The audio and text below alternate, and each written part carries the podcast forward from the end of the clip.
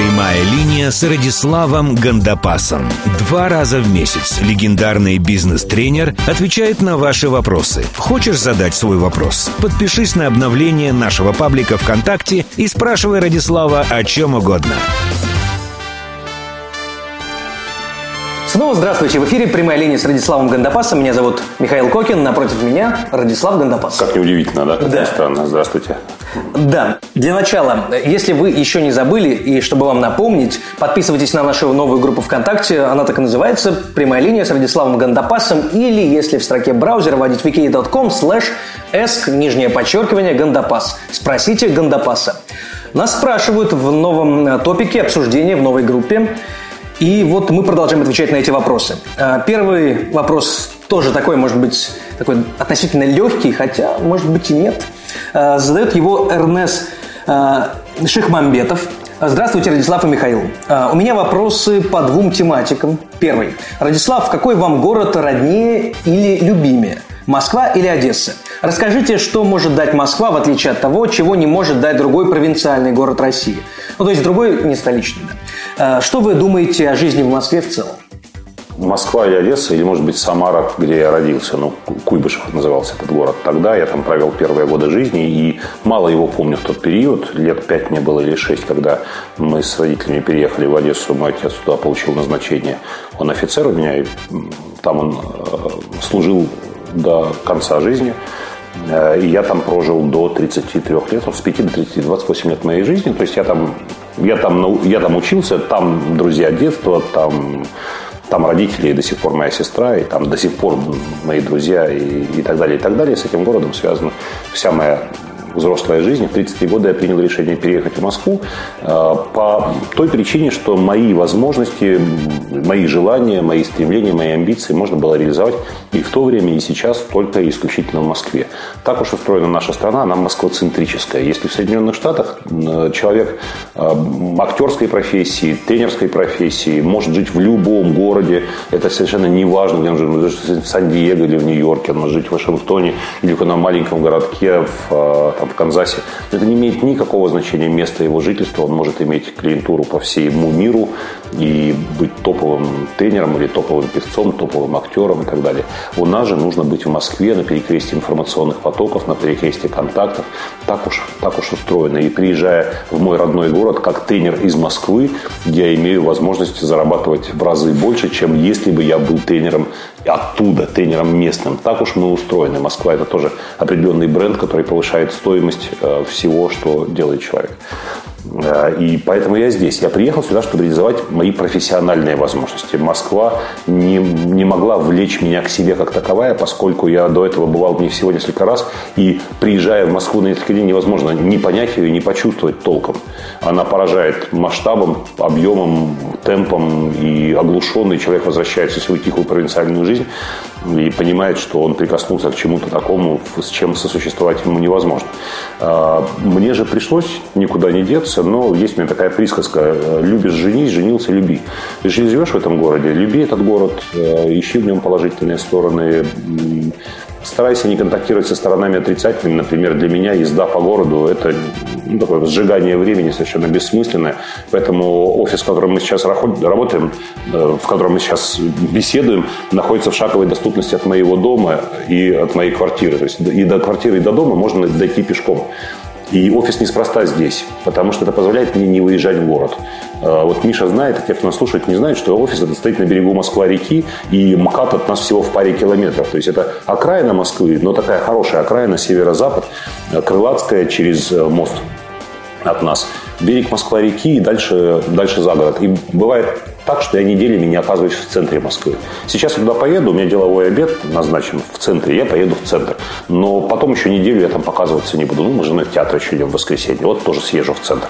А так вообще неделями могу туда не ездить, через, через центр не пересекать. И поэтому отрицательные стороны жизни в Москве меня сейчас касаются в гораздо меньшей степени, чем, чем других людей. То есть этой транспортной проблемы нет. Да и режим дня мой так устроен э, удачно. Да и аэропорты. Я прилетел ночью из Волгограда, завтра улечу в Самару. А Выехать на МКАД мне 2 километра, и я в аэропорту через 20-25 минут в Шереметьево. Мне тоже удобно, я не продираюсь через город, я не сажусь ни в какие аэроэкспрессы и так далее, и так далее. Поэтому, э, ну, так было не сразу. Первые годы жизни в Москве, конечно, мне приходилось э, исходить из других соображений, из бюджета в том числе, и я много времени тратил на переезды, перемещения и прочее, прочее. Сегодня Москва для меня комфортный город. Это город, в котором родились мои дети. Э, город, который я люблю. Город, э, который я искренне считаю одним из лучших городов в мире. Э, я там, три дня назад был в Мюнхене, до этого в Лондоне, до этого еще где-то, и я не устаю, возвращаясь в Москву, восхищаться. Мне очень непонятно, когда люди говорят, боже мой, вот там жизнь, а у нас там не, не то совершенно. Это мне так странно, потому что я не нахожу объективных оснований для таких сравнений. Мне комфортно в этом городе. Загазованность, экология, да как у всех мегаполисах загазованность, экология. Но они все, мегаполисы все большие. Не хочешь жить в большом городе, езжай, живи в маленьком. Да? Кто мешает, это страна большая. Зачем сетовать?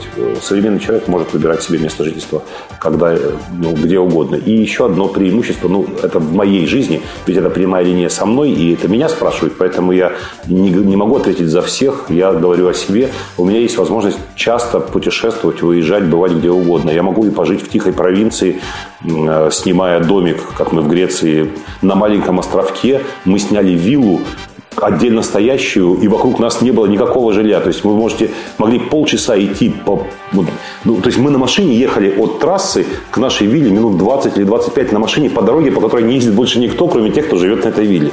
Представляете? То есть мы прожили с семьей почти месяц, вообще отрезанной от цивилизации. Перед нами было бесконечное море, и вокруг нас была бесконечная степь и оливковая роща. Дикая, невозделываемая, дикая оливковая роща. То есть э, я мог пожить три недели в абсолютно робинзоновском состоянии. Э, и поэтому моя потребность в тихой провинциальной жизни, она э, реализуется в таких поездках. Сейчас мы ну, совершенно по такой же модели э, зимой, в том числе в Новый год, на три недели уедем тоже на остров, тоже на виллу, тоже не в отеле, тоже далеко от людей, от цивилизации. И мне снова захочется в мегаполис, в жизнь, в движуху такую. Таким образом, у меня какой-то баланс достигается тем, что я просто чередую стили жизни. Эм, забыли про Одессу. Как про нее забыть? Как говорят, Одессит может уехать из Одессы, но Одесса не может уехать из Одессита. Да? Такое выражение. Не может, никуда не денется, все всегда при мне. И должен сказать, что и когда я приехал в Москву, мне все говорили, как странно разговариваешь, что, что ты всеми шутишь? Я говорил, почему шутишь? Мы так разговариваем, это, это не шутка, это я серьезно говорю. Они говорят, как же вы шутите, если вы так говорите серьезно? Но это нормальная вещь, как я всегда говорил, парадоксальное мышление одессита э, в, проявляется в таких фразах, как, например, когда человеку хотят сказать, что он сморозил глупость, говорят, слушай, ты такой умный, когда э, москвич выходит на улицу и холодно неожиданно, он говорит, ой, как холодно, одессит говорит, да, не жарко. Ну, то есть ну, люди действительно не могут говорить напрямую, им обязательно нужно как-то вывернуть все. Это очень помогает в тренингах. Ну, то есть такая помогает говорить изопным языком, метафорами. А, люди смеются, им кажется, что это смешно, а я не могу сказать по-другому. То есть я не шутил специально, это так сказалось. А люди смеются, им весело, и это позволяет поддерживать высокий градус эмоционального накала на тренинге, а значит и восприятие информации, которую я даю, а, облегчается, упрощается. Э, я, я приезжаю в Одессу раза два-три в год. Один из этих приездов обязательно с детьми. Мы приезжаем всей семьей, снимаем там домик у моря, или у нас есть любимый отель с бассейном, с морской водой. Наши дети Одессу очень любят и спрашивают, когда мы туда поедем. Мы там общаемся с бабушкой, с моей сестрой, э, с моими друзьями. Они все приходят в гости большой гурьбой, знают моих детей, видят, как они растут. Ко мне приходят одноклассники, однокурсники, дети, которых я преподавал в школе. То есть, если мы там в этом доме останавливаемся, то у нас сплошным потоком какие-то люди, какие-то идеи совместного проведения досуга, мы что-то празднуем без конца. В общем то поездка-праздник. Купаемся в море, естественно, и пару раз я приезжаю с тренерами в Одессу в течение года. Ну, иногда там с женой вдвоем, иногда в общем, разным составом. А, Могут приезжать чаще, но, наверное, это такое достаточное количество приездов. Боюсь, боюсь остаться. Надо приезжать ненадолго, быстро уезжать, имея обратный билет. Ну и нам тоже нужно остановиться на следующем вопросе. Да, От Одесса, хочу, хочу сказать, Одесса комфортный для жизни город. Жить нужно там, но работать нужно в Москве. Как это совместить, не представляю. Но жить, вот жить нужно в Одессе. Вообще, вообще жить нужно у моря. Я это давно понял, но все откладываю это на старость, потому что работать-то нужно в Москве, а в Москве моря пока нет. Но есть в Петербурге. Море. Ну, залив. Ну, хорошо, добавлю еще одно. Жить нужно у моря и чтобы было солнце. Это другое дело. К следующему вопросу. Э, тоже Эрнес э, обещал два вопроса, вот его второй. Как сделать рывок и выйти на новый жизненный уровень, спрашивает Эрнес. Как заставить себя выйти из зоны комфорта и мотивировать на новые достижения для продвижения к осуществлению своих стратегических целей? Не оставляйте без внимания, пишет Эрнес. Очень интересно ваше мнение. Заранее благодарен за ответ. Слушайте, ну, это вопрос понятен. Жареный петух должен клюнуть, тогда все пойдет. Пока петух не клюнул, ничего не происходит. Знаете, есть такое понятие в природе гомеостаз, гомеостатическое равновесие, гомеостатический баланс. Это когда ну, когда, положим, поголовье оленей и поголовье волков в лесу не меняется в течение многих лет за счет того, что волки подъедают определенное количество оленей слабых, а сильные олени убегают, и волки их не, не настигают, что позволяет оленям размножаться, а волкам э, не, не разжиреть окончательно и вымереть это от, от обжорства. То есть и те, и другие существуют друг с другом вот в этом, этом равновесии, этом балансе. Если волки сидят чуть больше оленей, и они не смогут воспроизводиться, олени вымрут, и волки вымрут тоже, потому что вот точно так же в нашей жизни образуется гомеостатический баланс между усилиями и э, результатами. Человек может говорить, годами может говорить, я мало зарабатываю, я хотел бы зарабатывать больше, но для того, чтобы зарабатывать в два раза больше, ему придется в пять раз больше напрягаться. А он не готов к такому напряжению, поэтому он предпочитает довольствоваться меньшим доходом, но вот такой уровень напряжения. Это гомеостаз. Это гомеостаз. Для того, чтобы вам выйти на принципиально, качественно новый уровень, как вы пишете, да, совершенно другой уровень, вам нужно будет совершить такое напряжение, что ну нафиг его, вы хотели бы, но если бы выпала золотая рыбка, или правительство вдруг расширилось, или вдруг в программе «Кто хочет стать миллионером» вы выиграли, вот это другой разговор. А вот так напрягаться ради вот такого образа жизни у вас нет достаточных оснований. Но представьте себе следующую ситуацию. Вот вы, в принципе, хотели бы бросить курить. Вам, в принципе, не нравится, что в груди появляется давящее ощущение, что девушка ваша там жалуется, что от вас пахнет э, слишком сильно накуренным, что... Ну и так далее, и так далее. Вы хотели бы бросить курить. Но, в принципе, у вас, нет, у вас кроме такого желания абстрактного нет больше ничего. И вот представьте, вас давит, давит в груди, и вы обращаетесь к доктору, доктор смотрит рентген и говорит, ну что, вот тут затемнение в легких. Говорит, я должен вас предупредить, мы дадим материал на биопсию, не исключено, что это рак. Если это рак, то это вторая стадия, уже не первая, конечно, есть такое затемнение. Вот. Вы курите? Да, да. Он говорит, немедленно прекращайте. Просто немедленно прекращайте. И как вы думаете, вы еще месяцок покурите там, или, или вы тут же, тут же похороните сигарету, пока не похоронили вас? Естественно, тут же похороните сигарету, потому что жареный петух клюнул. Вот волшебный жареный петух, который заставляет людей совершать экстраординарные действия, приводящие их к экстраординарным результатам. У меня был жареный петух, когда у меня засыпался весь бизнес, и я оказался в таких долгах, которые мне совершенно было не под силу отдать никаким способом, если бы я только не сделал чего-то сверхъестественного. И я сделал сверхъестественное, потому что жареный петух клевал меня ежедневно. И я вышел на доходы на порядок больше, чем до этого. Хотя я знал, как выйти на такие доходы. Но не было петуха, который бы меня клюнул. И поэтому я знал, но не действовал. Вот и все. огромное количество успешных людей признаются в частном разговоре, что их подтолкнул к активным, активным действиям тот самый жареный петух. Кризис, развод, предательство, смерть близких людей. Э, ну, не знаю, бывали случаи, когда человек, допустим, мог помочь матери э, умирающей только одним способом. Если он вывез ее в Германию или в Израиль, где это заболевание лечат. Ему нужно было 20 тысяч евро, например. А у него было две. И он кинулся с протянутой рукой, и ему насобирали еще три. Но этого недостаточно было. И мать умерла.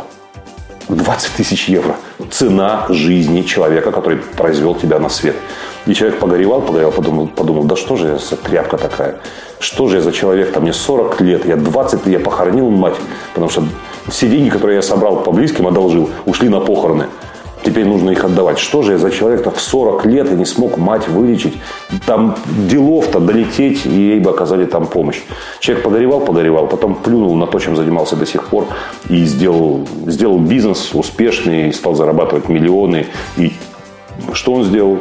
Он создал благотворительный фонд и помогает старикам с таким же заболеванием получить качественную медицинскую помощь, как бы пытаясь те, э, ну, как бы свой, ну, грех не грех, конечно, а упущенную возможность реализовать вот так запоздало, помочь матерям других людей исцелиться. Например, И потом, когда интервью его спрашивают, а что это у вас, так, что это вы так рванули по жизни-то? В 40 вы никто ничто, а в 43 вы уже там заводы, газеты, пароходы. Он говорит, мама умерла, не смог ей помочь, я понял, что я финансово, я, я в рабстве, я финансово э, беспомощен. Он говорит, а у меня же есть дети. Он говорит, хорошо, там мать, да, она пожила, жизнь прожила. А если, не дай бог, ребенок заболеет, всякое бывает, я что буду делать? Я как себе прощу? Я потом какими подвигами э, это, это смогу скомпенсировать? Понимаете, как что жареный петух нужен. Ждите, он прилетит. Он прилетит. Рано или поздно он прилетит и клюнет. Или не стоит ждать? А может быть, не стоит ждать. А может, нужно представить себе, что петух уже прилетел и начать действовать, не дожидаясь. Э, вы, кстати, помнится, в блоге выкладывали одно упражнение на развитие силы воли. Было дело? Да. Даже три упражнения? Оно, ну, или три. Э, ну, они все как одно, если их э, делать регулярно. Может быть, все-таки стоит развивать в себе силу воли, чтобы не ждать этого петуха, потому что минимальные какие-то вещи, типа финансового планирования, планирования своего дня, это же все-таки какие-то довольно простые вещи, которые по Это волевое усилие, да. Для этого нужно... Вы знаете, что делать, необходимо только волевое усилие. Да. Ну, знаете, когда человек делает бизнес, например, у него воля тренируется автоматически, потому что есть вещи, которые он не может не сделать, потому что от него зависят очень многие люди, очень многие процессы. Поэтому воля тренируется априори. Ведь воля – это что такое? Воля – это усилие, когда нужно сделать что-то, что делать неприятно, неохота, лень и э, не, не очевидно, необходимость его не очевидна. Например, делать зарядку, э, вы удовольствие от зарядки начнете получать только через месяцы ежедневного повторения. А поначалу делаешь зарядку для того, чтобы быть в форме. То есть осознание того, что это нужно, заставляет тебя ее делать. Но для того, чтобы сделать зарядку, нужно волевое усилие. Такое же волевое усилие нужно для того, чтобы принять контрастный душ, для того, чтобы сделать пробежку и так далее. Это вещь нужная, но удовольствие непосредственно в процессе этого действия ты поначалу не получаешь. А в бизнесе ты должен постоянно, ежедневно совершать действия, немедленный эффект от которых ты не получаешь, он какой-то отдаленный, и они просто должны быть сделаны. Все, волевой потенциал тренируется. Несомненно. Но упражнения на развитие силы воли, конечно, не помешают любому человеку, я считаю. Мне кажется, в любом возрасте, любого пола. А, кстати, мои наблюдения показывают, что у женщин в целом в норме, без особых усилий, а, волевой потенциал выше, чем у мужчин. Мне кажется, что они на это запрограммированы в процессе эволюции, поскольку роды вынашивание и, собственно, рождение подразумевает э, волевые усилия. Есть, различают волю длинную и короткую. Короткая для такого рывка, вот сделал и забыл. А длинная это для того, чтобы месяцами терпеть. Например, голодание требует длинной воли.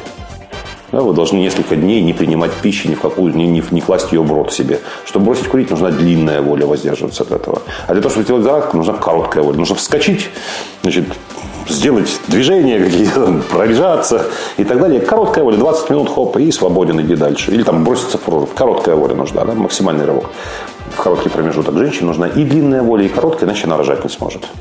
Вот мужчина, мне кажется, не выдержал бы 9 месяцев ходить, не курить, ну, не пить, есть, там, питаться, там, диета, носить перед собой эту тяжесть, спать на спине и так далее. И так далее. Это было бы тяжелейшее испытание, поэтому мужчина выбрал себе что попроще деньги зарабатывать. Следующий вопрос. Бриться и деньги зарабатывать, да? Что попроще? Да. Э, Виктор Загривий да, Виктор. Э, да, задает он такой вопрос. Э, доброго времени суток. Сейчас день в Москве. Радислав, здравствуйте. Расскажите, пожалуйста, о своем подходе ко сну. Много раз мы, по-моему, отвечали, мы поднимали этот вопрос не раз, спрашивают бесконечно. Мне кажется, вам стоит рано или поздно в блоге все-таки сделать небольшую заметку, потому что вопрос э, встречается раз в 10 вопросов, которых тысячи вопросов. Из них э, каждый, наверное, 10 20 касается сна. Ну, продолжение вопроса, как вы относитесь к всевозможным методикам, э, если учитывать, что некоторые из великих Никола Тесла, к примеру, спали по 2 часа в сутки. Думаю, дело в самой энергетике Тесла человека. 2 часа 10 минут. Его был сон полтора часа, он спал ночью и спал еще три раза по... Поскольку получается? По, по 10. 2.10? Нет, не 2.10, 3.10 что ли. Ну, короче, это не важно. Но суть понятна. по 20 Такой интервальный сон. Э, понятно, не только Тесла, и еще несколько великих э, людей спали в такие промежутки, включая Леонардо да Винчи, как гласит легенда, 2-3 часа э, рывками. Либо по 20 минут каждые там, 2-3 часа, либо больший промежуток ночью и какие-то и один 20-минутный сон днем. А, по-моему, Тесла так спал полтора часа ночью и 40 минут дневной сон был. Может, может быть. Я и специально исследовал эту тему, слушал программы, читал литературу по сну неспроста, потому что моя работа подразумевает все-таки э, такое совершенно безлаберное отношение к ночному сну часовые пояса, ранние вылеты, поздние прилеты. Ну, то есть вчера в полтретьего ночи лег спать, потому что самолет мой прилетел за полночь. И, ну, в общем, Владивосток, сами понимаете, Мурманск, Иркутск, Хабаровск – Лондон, Мюнхен, Нью-Йорк. Постоянное перемещение, они заставляют не только задумываться о качестве сна, но и придумывать такие методы, при которых можно было бы доспать необходимое для восстановления количества часов, иначе кому я не выспавшийся нужен. Я не, не смогу просто работать так же эффективно. А, поэтому я присматриваюсь, прислушиваюсь к этим методикам. Методика 2-3 часа в сутки мне все-таки не кажется э, для меня приемлемой на продолжительное время. Это можно использовать на коротких промежутках. Я, я испытывал это на себе, когда спишь 2-3 часа ночью, просто там прилетел, в 6 утра поспал до 9 утра, в 10 вышел на тренинг, да, но потом в течение обеденного перерыва в гримерной комнате где-нибудь в специальном положении тела, таком, при котором невозможно уйти в глубокий сон, ну, там, например, поза возницы, так называемая, в ней ныряешь минут на 10-15. Хоп, восстановился, еще на полдня хватит. Потом дотянул до вечера, лег спать уже нормально.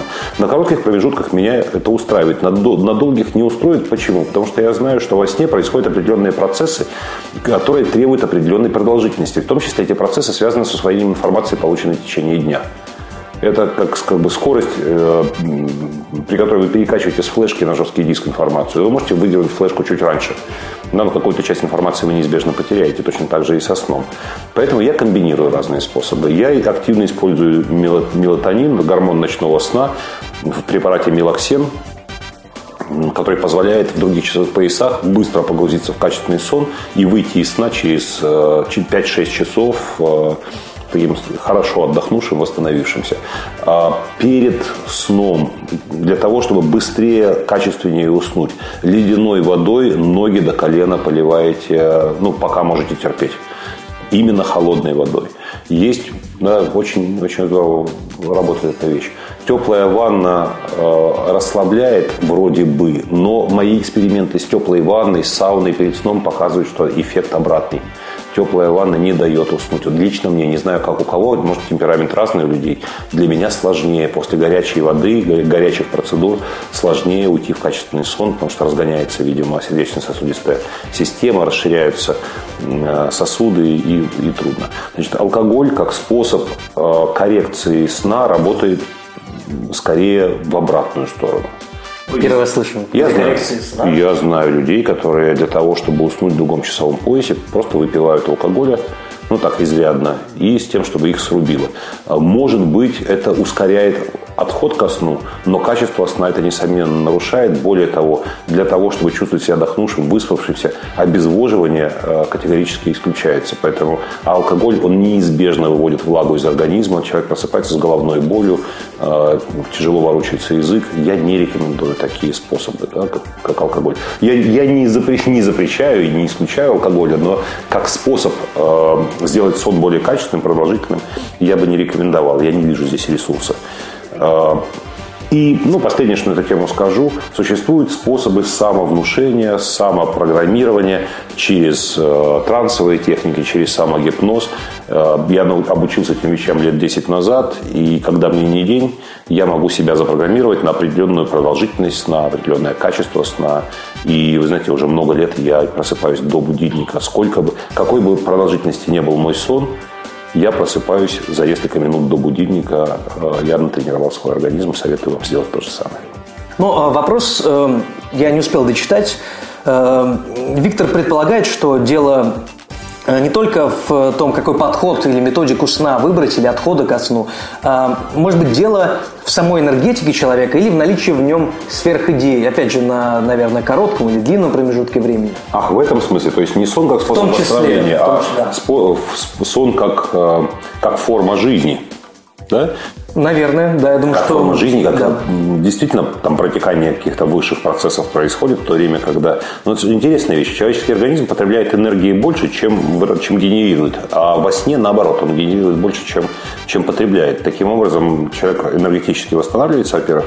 А во-вторых, происходят психические процессы, активность в разных участках коры головного мозга разная. В течение дневного бодрствования, в течение там, ночного сна совершенно разные процессы, которые невозможно ничем другим восполнить. Я поэтому не рекомендовал бы сокращать сон. Время от времени я слышу на тренингах или читаю в каких-то книгах, что спать нужно 5 часов, что нужно себя заставлять, проснуться по будильнику, побежать, встряхнуться, облиться холодной водой, не спать, не спать. Ну, лучше больше работать, больше времени на чтение, саморазвитие и так далее. Но я боюсь, что это, э, к сожалению, также неправильно, как говорите, там, все, брось есть, не ешь больше. В лучше больше читай, чем есть. Ну и к чему это приведет? На коротком промежутке будет заметен заметно повышение эффективности, а на длинном промежутке человек просто умрет от недоедания, да, от, от голодания. Точно так же человек может от недосыпа настолько утратить эффективность, что никаким не, не скомпенсируешь ни чтением книг, ни саморазвитием, ни тренингами, ничем другим. Люди, которые рекомендуют меньше спать, к сожалению, а, не сведущие в этом вопросе. Они думают, что сон – это просто бездействие, что ну, лежать на диване и смотреть телевизор меньше стоит, а меньше спать не стоит сон должен, полноценный человек должен восстановиться, и все процессы должны э, пройти свой естественный цикл. Мне кажется, нужно заботиться тем, чтобы не просыпаться по будильнику, чтобы спать так, чтобы к моменту пробуждения, чтобы момент пробуждения совпадал с тем временем, когда вам нужно вставать и начинать действовать. Сон очень важная штука. Важен, сказал человек, который в хроническом недосыпе живет годами. Ну, это же свойственно не каждой профессии, не каждому э, человеку, поэтому у нас... Наемным работникам ну, довольно просто контролировать свой сон. С 8 да, до 5. Все могут контролировать свой сон. Если мы посчитаем, сколько времени мы в течение дня теряем на ничто, мы сможем скомпенсировать свой сон. Знаете, у нас в семье сон – это какое-то это религиозное понятие. Это у нас культ сна, поклонение сну, потому что за последние пять лет мы родили троих детей, и сейчас с нами в спальне спит десятимесячный младенец, мой сын Марк Радиславович, который, естественно, по ночам просыпается неоднократно, будет и меня, и жену, и он жаворонок, он просыпается очень рано, нам приходится вставать, выносить его из комнаты, и, ну, иногда мы можем заниматься, иногда мы отдаем его няне и возвращаемся, чтобы доспать там полчаса, час, которых нам не хватило в течение ночи. У нас такая неприходящая мечта выспаться как-нибудь. И когда мы прилетели, вот с женой были неделю в Мюнхене вдвоем, без детей совсем, и когда мы прилетели, первое, что нас спросили, ну, как вы там выспались наконец-то? Мы действительно могли спать уснув вечером и проснувшись утром, не просыпаясь в течение ночи ни разу. Это так удивительно, так странно, так необычно. Следующий вопрос. Э, задает его Кайрат э, Колдубаев. Радислав, здравствуйте. Короткий вопрос. Как развить что? Уверенность в себе. Может быть, э, один какой-нибудь способ, вот типа тех, которые вы рекомендовали в качестве развития силы воли, может быть, есть... Потому что отвечать на него можно день, два, три, 10. Э, и все ваши тренинги, по сути, ну, в той или иной степени посвящены именно этому. Как развить уверенность в себе и так далее. Может быть, какой-то короткий совет, потому что отвечать в очередной раз на такой пространный вопрос. Тема, тема большая. Ее действительно, ну, если ее развернуть, это на книгу материал. Ну, скажу первое. Самый простой способ – это делегировать эту задачу психотерапевту, психологу. Делегировать ее, и он с вами поработает, и уверенность в себе у вас повысится. Способ номер два – убедить самого себя в своем совершенстве с помощью побед, ну, спортивных побед, постоянно предъявляя себе свои достижения. Многие люди неуверенность в себе обосновывают рационально. Я не могу претендовать на нечто большее, поскольку я э, маленького роста, урод, никому никогда не нравился, и у меня и зарабатываю мало денег, кто же меня полюбит такого? Например, да, человек себя рационально обосновал. Я предлагаю таким людям рационально обосновать себе основания для того, чтобы э, ну, оценить себя по достоинству. Вы можете сказать, что, во-первых, маленький рост – это прекрасное преимущество. Люди маленького роста живут, во-первых, дольше, во-вторых, э, среди выдающихся людей, людей с маленьким, маленького роста больше, чем э, дылд. И третье, самое главное, сексуальная активность э, низкорослых людей выше, чем сексуальная активность высоких. И первое, и другое, и второе, и третье, ну, это не более чем допущение, но тем не менее, это может быть рациональным основанием для уверенности в себе. Можно сравнить себя с кем-то из великих. Вот посмотри, Наполеон-то ого, а что? А вот такой, как я Значит, я в каком-то смысле Наполеон. Определите себе ваши достижения в работе, в спорте, в искусстве, где вы преуспели. Отмечайте это, постоянно себе под нос подсовывайте свои достижения и убеждайте себя в том, что у вас есть основания для того, чтобы быть уверенным в себе. Э, ну и третье, просто нужно осознать, что вы самое совершенное существо и поглядывать на других людей снисходительно, которым, к сожалению, не дано соответствовать такому высокому уровню, который достижим для вас. Но просто осознать это и постоянно держать эту идею в голове и подтверждать это уверенным поведением. Это очень важная вещь. Наша психика устроена очень интересно. Наше поведение является является проекцией нашего состояния, а наше состояние является, в свою очередь, проекцией нашего поведения. Поэтому для того, чтобы приобрести большую уверенность в себе, спинку распрямил, плечики развел в стороны, нос приподнял, взгляд, ух, ну не ухмылочка, а такая снисходительная улыбка на лицо, поселил ее, закрепил ее там пластилином или скотчем, надел самую лучшую одежду на себя, и походка свободная от бедра, пошел. И вот удерживать постоянно сканировать себя. Знаете, делайте упражнение «Скрытая камера» называется. Представьте, что о вас снимается сериал, вы главный герой сериала, и по пьесе, которая лежит в основе сериала, э, в сценарии сериала написано «Главный герой очень уверенный в себе человек». Это его главная черта, и на этом это как бы стержень всего сюжета. Все, весь сюжет возможен только потому, что герой очень уверен в себе. И этот сериал снимают круглосуточно, как реалити-шоу. Да? Постоянно следит скрытая камера, и режиссер, когда видит, что вы что-то там неуверенное поведение поведение, он такой, стоп, стоп, стоп, камера, стоп. И говорит там, Паша, или там Миша, или Боря, или Таня. Таня, ты чего? Ты же уверенный все. И смотрите сценарий, написано, главный герой очень уверенный в себе человек. А ну-ка давай, камеры же работают. И Таня опять раз такая распрямила плечи, грудь колесом, ухмылка такая снисходительная, и пошла походка свободная от бедра. Попробуйте через э, демонстрацию уверенного поведения зайти. Это может оказаться в вашем случае самым действенным механизмом. И я так распрямил тоже плечи, и Миша распрямил да, я плечи. Тоже. Невольно как-то мы стали демонстрировать уверенность в себе. Да, а, скажу только еще одну вещь. Излишняя уверенность в себе может быть блокиратором успехов. Тут тоже нужно знать меру. Я знаю людей, которые без всяких оснований так уверены в себе, так уверены в себе, что они совершают необдуманные поступки, неосторожные действия, так уверены в себе.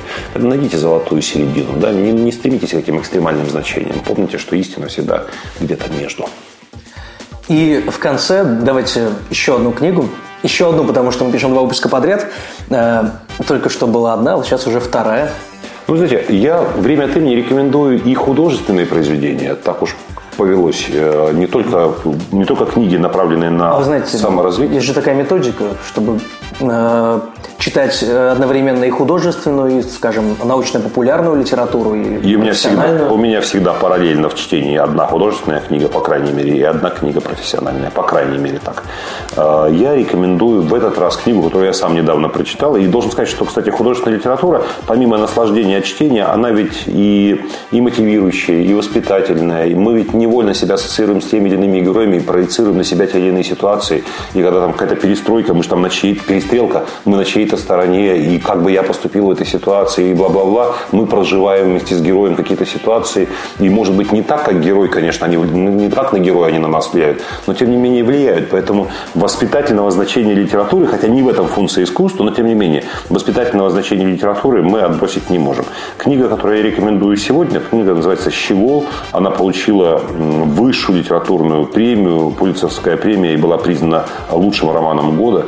Книга «Щегол». Она большая, читать ее долго придется. Но вы испытаете, во-первых, наслаждение, во-вторых, вы будете захвачены сюжетом. Он, несмотря на то, что это роман, написанный автором, глубоко знающим искусство, мыслящим высокими категориями, тем не менее, все-таки это по структуре детектив. Все-таки по структуре это детектив. Но это какой-то такой высший детектив. Я получил наслаждение и, думаю, пользу. Один из тех романов, которые не идут годами из головы. Вот живешь, живешь, и время от времени об этом вспоминаешь, думаешь.